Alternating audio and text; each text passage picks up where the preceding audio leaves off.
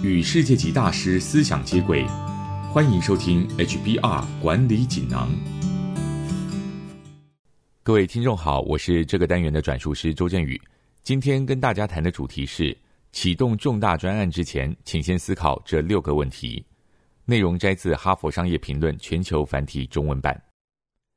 知道何时该启动专案，是专案成功的重要关键。然而，很少有公司培养出这种策略性人才。要决定是否开专案，请先回答以下六个基本问题。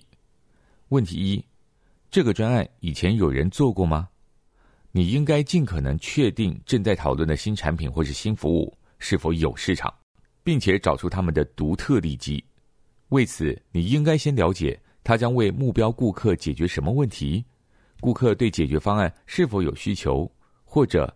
你是否将和竞争对手正面交锋？你的新方案或者是新产品是否有与众不同的功能，使它更具备竞争优势呢？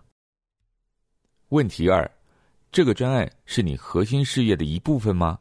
可以利用你的优势吗？或者你将要冒险进入一个全新的领域呢？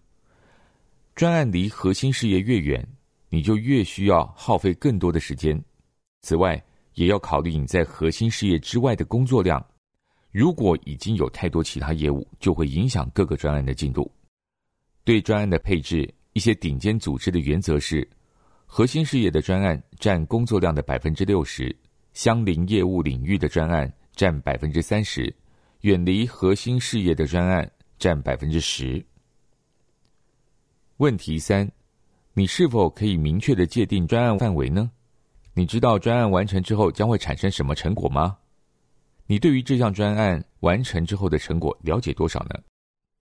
传统的专案管理理论告诉我们，在专案展开时就要百分之百清楚专案的目标，但我们知道情况通常并非如此。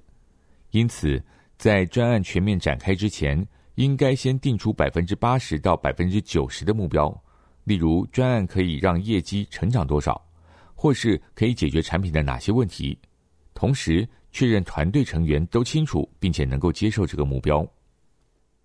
问题四：投资成本是多少？投资成本指的是需要哪些资源，包括财务、人力、专业知识、执行时间。同时，也要确定这些资源是可以从组织内部取得，或者是必须要从外部取得，并且先厘清这些成本是我们能够投入而且想要投入的吗？要记得。通常专案的成本都非常高昂，除了财务之外，还占用更多的资源和时间。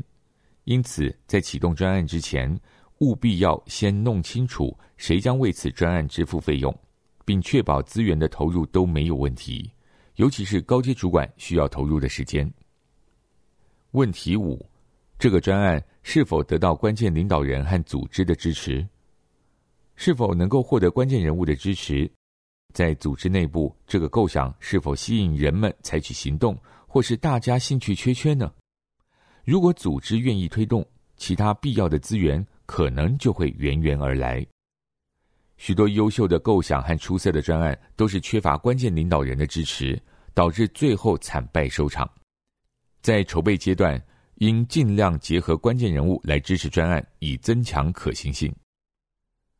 问题六。如何安排时间表？在应该勇往直前的时候，却态度消极、裹足不前，这会错失最佳时机，耗费很多成本。